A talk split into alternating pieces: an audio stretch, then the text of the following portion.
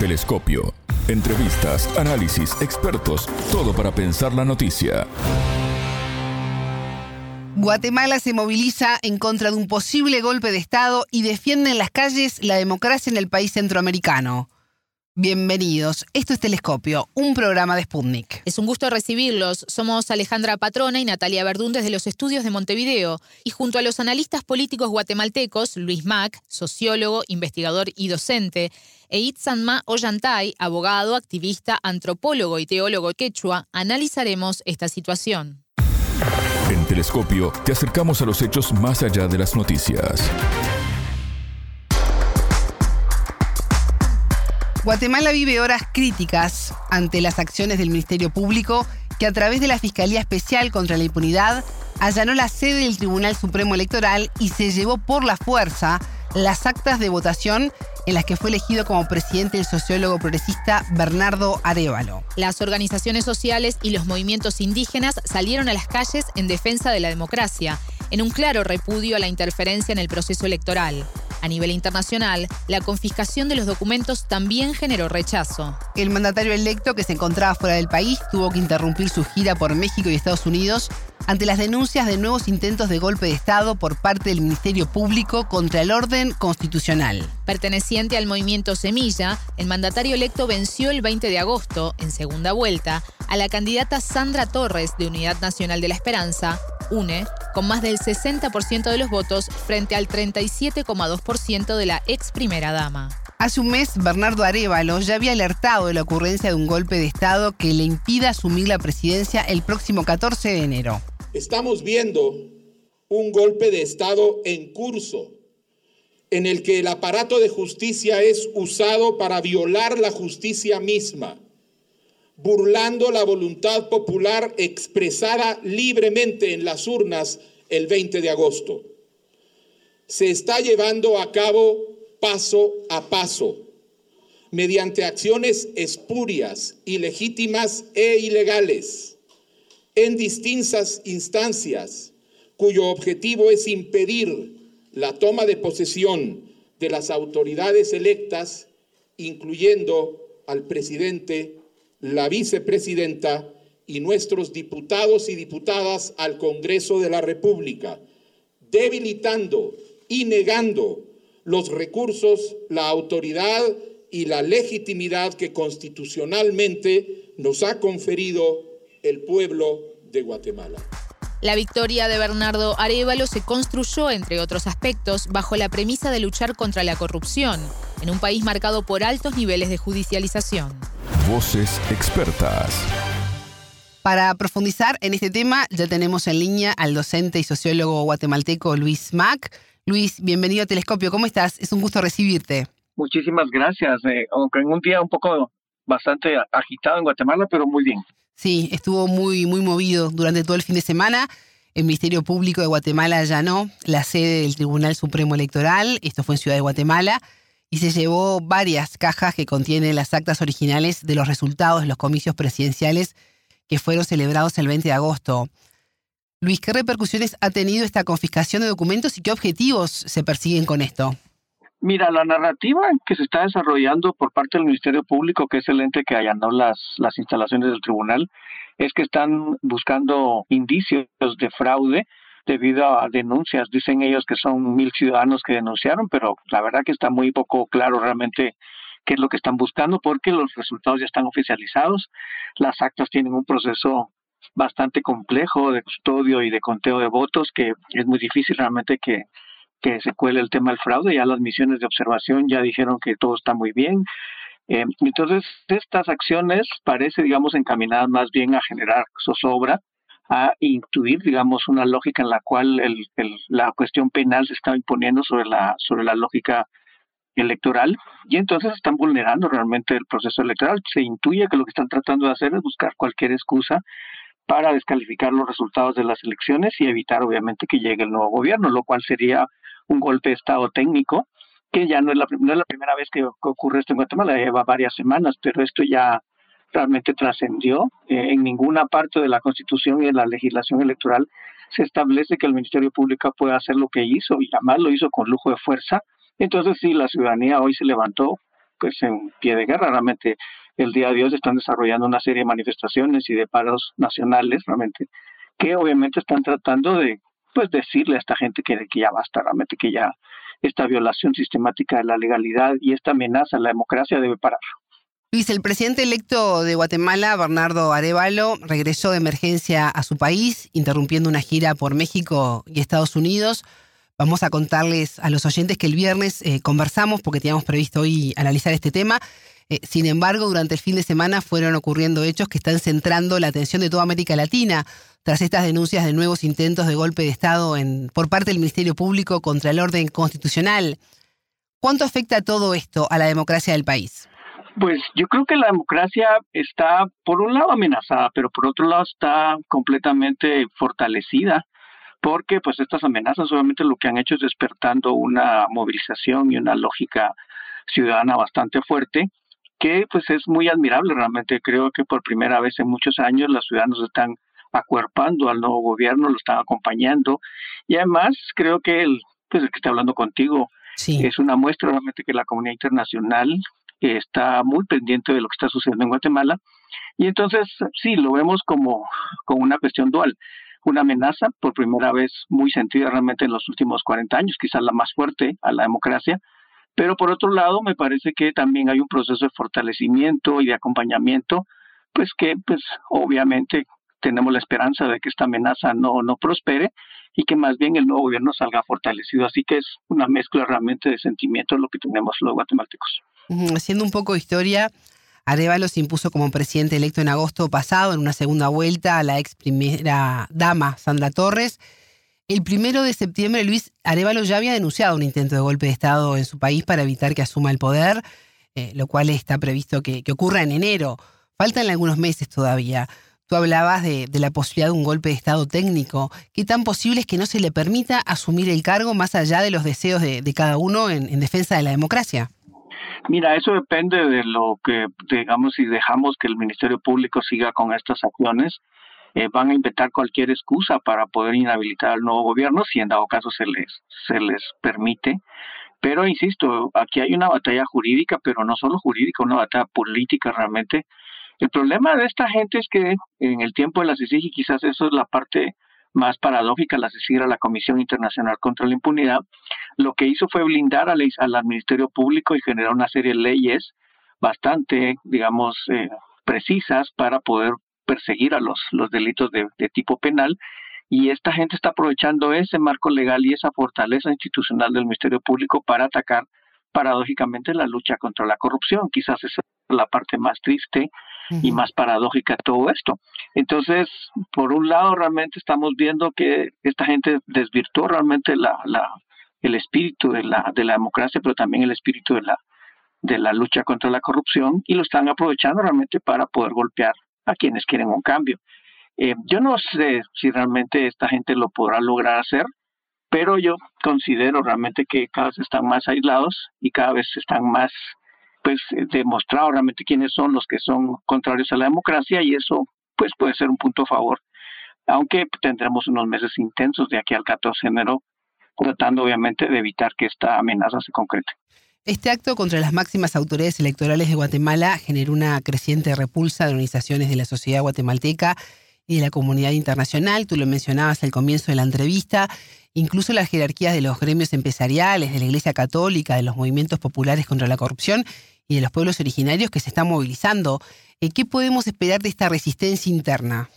Pues mira, en las próximas eh, semanas o días van a ser vitales realmente. Hoy, por ejemplo, se movilizaron un, eh, muchos eh, movimientos sociales de la, del interior, especialmente uno que tiene mucho mucho mucho peso político, que es los 48 cantones de Totonicapán, es un movimiento indígena campesino. Y ellos vienen, digamos, acompañados de una serie de movimientos territoriales que están ahora, digamos, en la capital de Guatemala y ellos prometen que no se van a mover de aquí hasta que esta gente renuncie. Entonces sí, la tensión ha ido aumentando exponencialmente y pues eh, quizás esta crisis se pueda resolver en las próximas semanas o meses, pero pues, se va a depender realmente de, de estos días cruciales que estamos viviendo en estos momentos.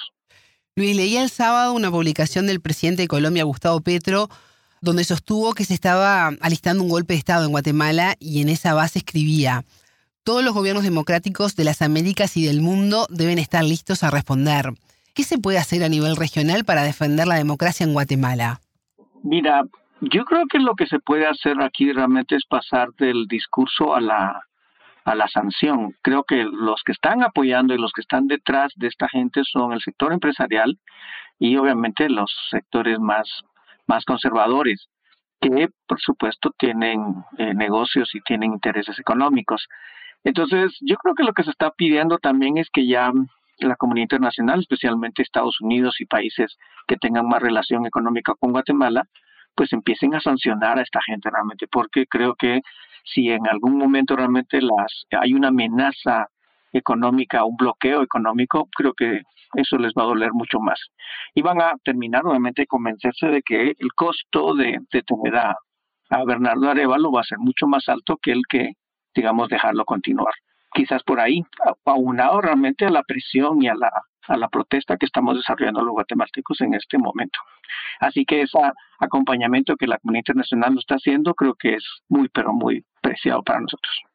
Luis, si se pasa este intento de golpe de Estado en Guatemala y Arevalo asume en el próximo mes de enero, ¿cómo va a lograr luego la gobernabilidad en un contexto tan adverso? Mira, sí, eso hemos platicado mucho los analistas en Guatemala, tiene un contexto muy adverso, pero esta gente le está haciendo un gran favor a Bernardo, le está, digamos, primero consolidando un frente amplio en torno a él, está concientizando a los ciudadanos y a los actores de que este es un país complejo, que tiene una serie de estructuras bastante arraigadas y prácticas políticas realmente bastante contrarias a la democracia.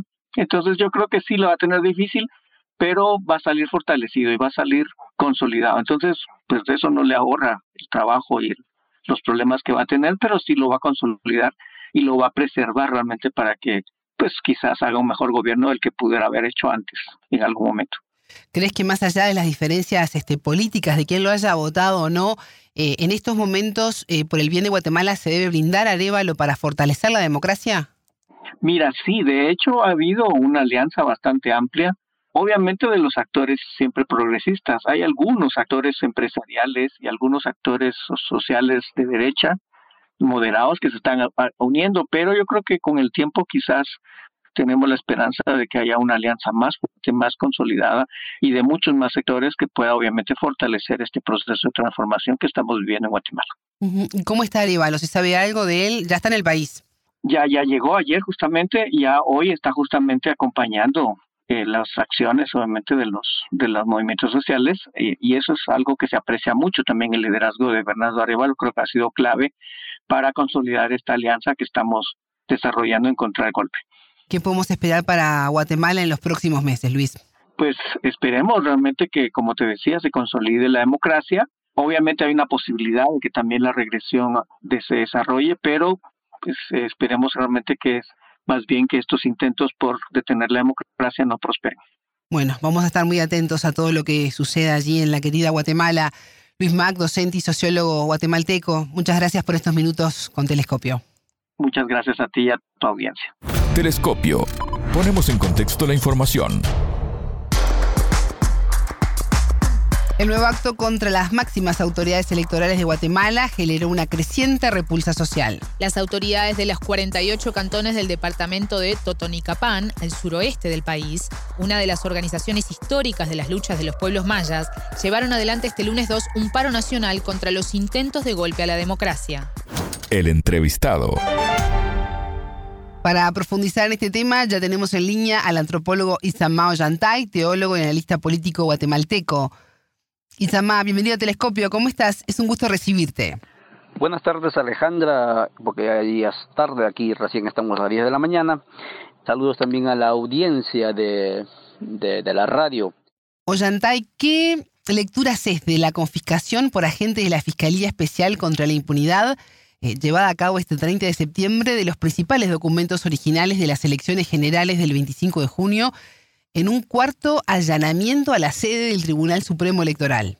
Bajo todo punto de vista, esta actitud este, bochornosa es censurable. Censurable no solamente para el Ministerio Público, que no tiene que hacer tanto tanto teatro, digamos, si está persiguiendo un delito, pues tiene que hacerlo eh, de manera un poco más sutil, ¿no? y no con tanta carga policial por un lado y por otro lado también bochornosa por parte de las eh, la presidenta, los eh, magistrados del Tribunal Supremo Electoral, incluso defendiendo hasta con el cuerpo lo eh, que serían las actas ya escrutadas, que por cierto no tendrían ningún, digamos, este valor legal, porque ya está declarado este los diputados, alcaldes, 340 alcaldes, 160 diputados presidente, vicepresidente, etcétera, ganadores de las anteriores elecciones. Entonces no tendrían por qué haber actuado de esa manera. Nos pareció bastante este, fuera de lugar esta actitud de ambas partes.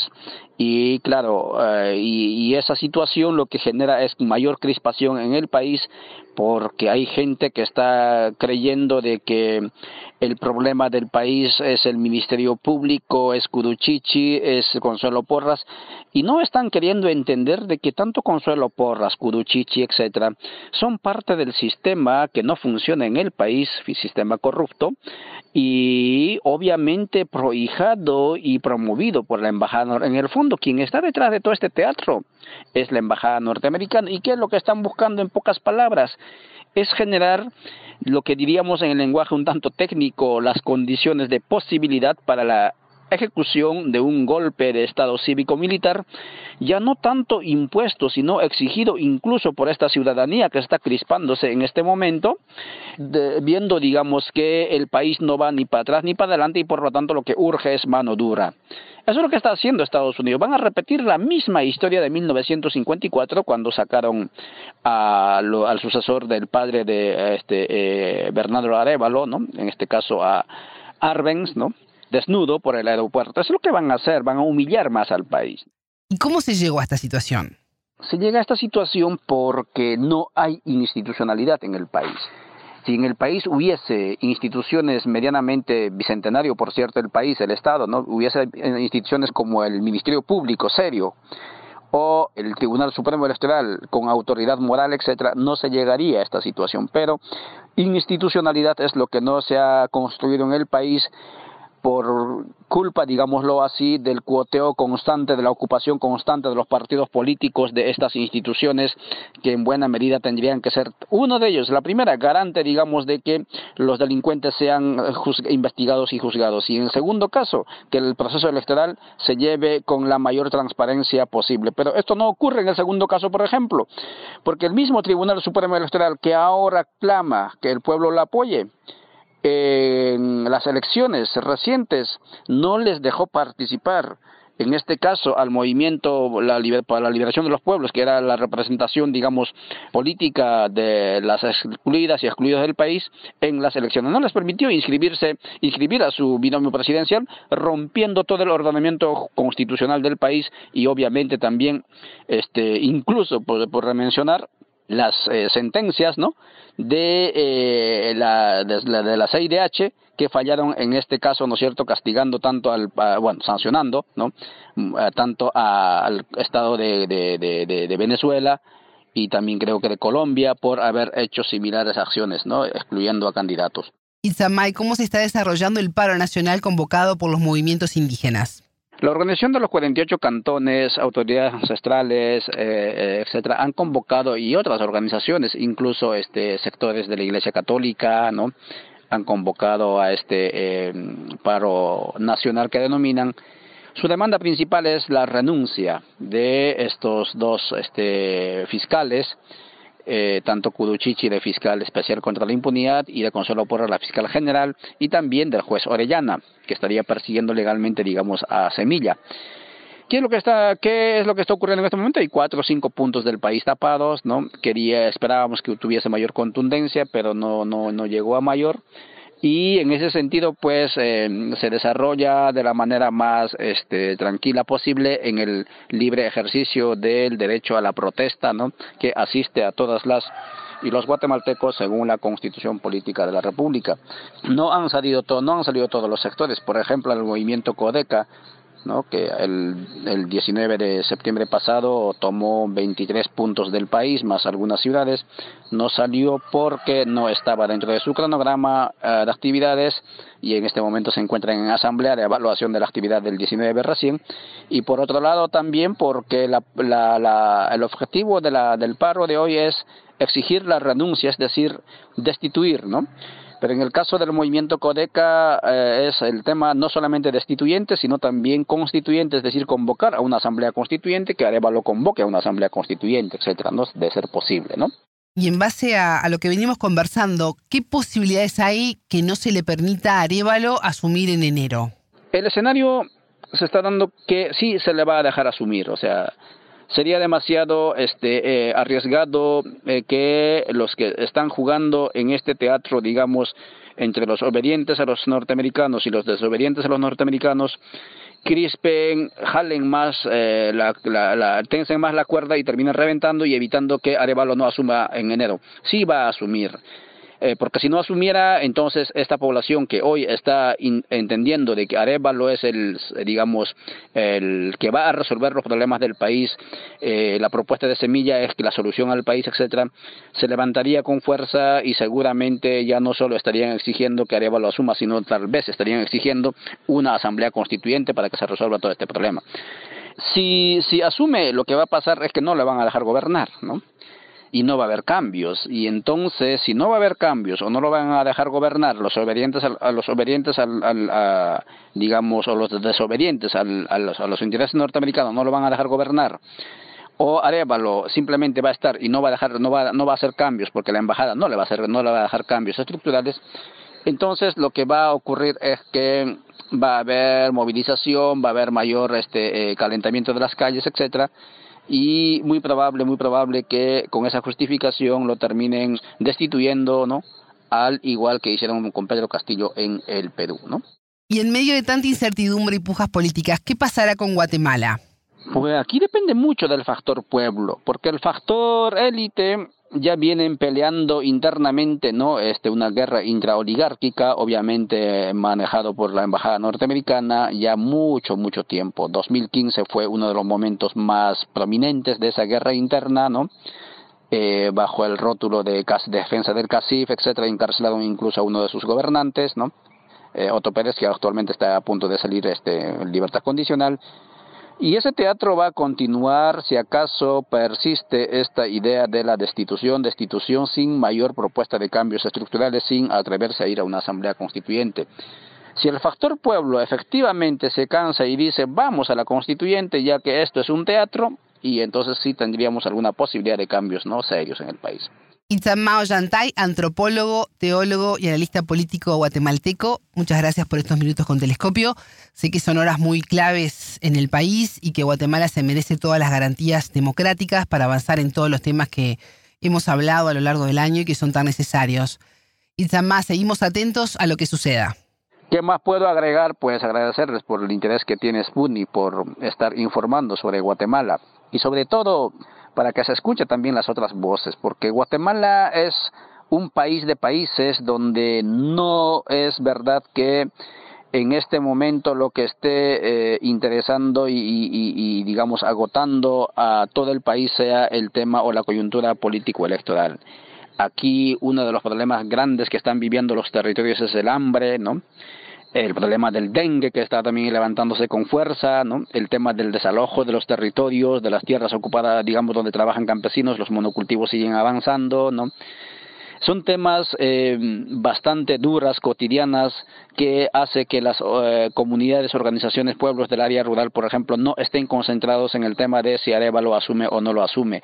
Esta, esto es más, digamos, una agenda de, la, de la Guatemala oficial urbana, ¿no? de clase media, que por cierto también es válido, porque al fin y al cabo, por más que sean corruptos o sean gobiernos, digamos, de eh, la Guatemala oficial, los que asumen el poder, siempre le van a hacer daño y van a afectar a los territorios que no necesariamente se sienten representados por el, por el Estado este, bicentenario de Guatemala. Y en ese sentido también tendrían que estar interesados. Pero lamentablemente este mundo este, este país digamos pequeñito no donde todo queda lejos como alguien dijo es bastante contrastante y en ese sentido no todo lo que está ocurriendo en este momento en las pantallas este, internacionales sobre Guatemala es representativo necesariamente de los todo el 108 mil kilómetros cuadrados del país. En el país hay otros intereses, hay otras cuestiones y pues eh, en eso están. Muchas gracias por vuestra atención y seguimos en contacto.